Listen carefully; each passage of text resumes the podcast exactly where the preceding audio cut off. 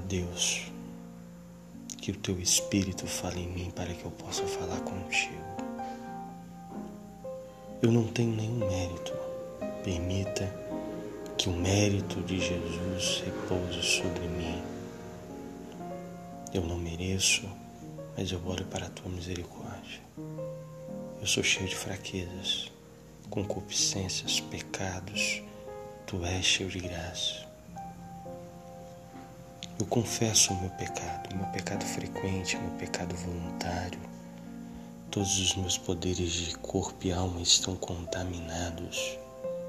A fonte de poluição está enraizada dentro da minha natureza.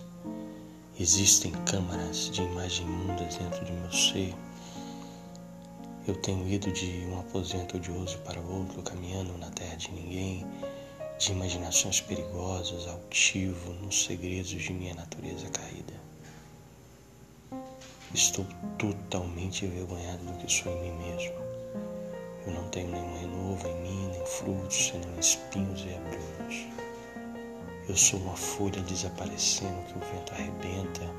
Eu vivo nu e estéril como uma árvore de inverno inútil, digno de ser cortado e queimado.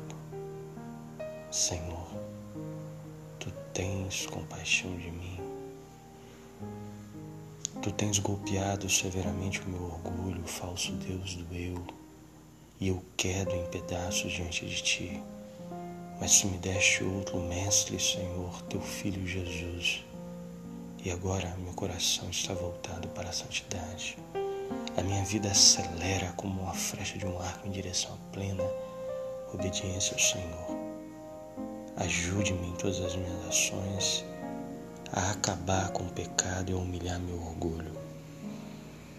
Salve-me do amor do mundo e da soberba da vida, de tudo que é natural para o homem caído e deixe que a natureza de Cristo seja vista em mim a cada dia.